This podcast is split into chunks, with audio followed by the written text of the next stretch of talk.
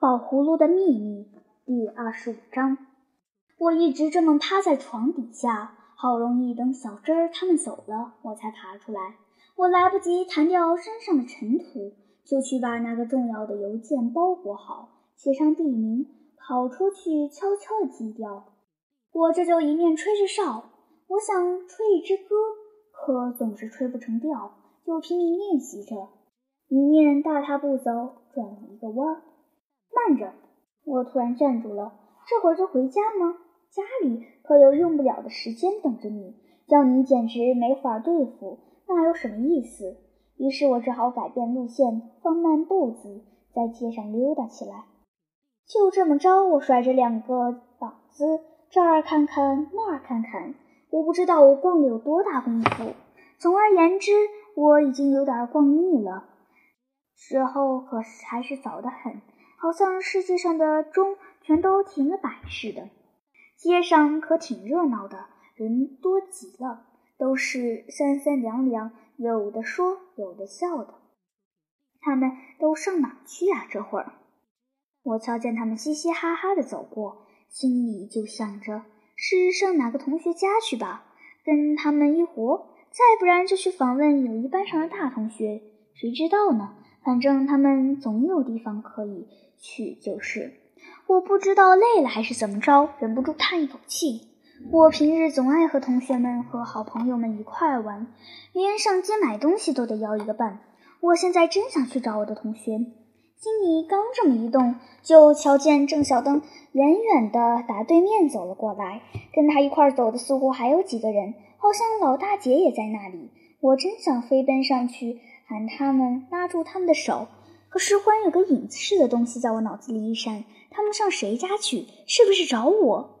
哼，十有八九，准是这么一回事。我料得到，郑小灯和陶俊准是向大伙广播过了，说陶俊一方面栽培了好些名贵的花草，一方面又制造了一具道地的电磁起重机，一方面又塑造了一个出色的少年凶相，一方面又……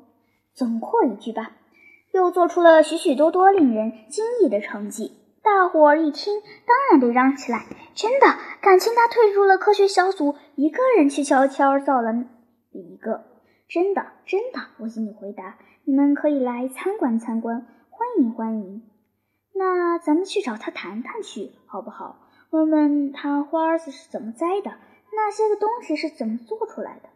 甭甭，我心里回答。我可不在家，我有事出去了。回见，回见。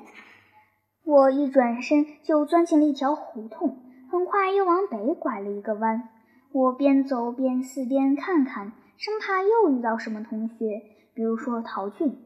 刚这么想，我就不由得停住了步子，因为我猛然发现前面有三个人，一瞧背影就知道，可不，恰恰就是陶俊，还有一个是肖敏生。还有一位是我们中队辅导员，于是我连忙向后转。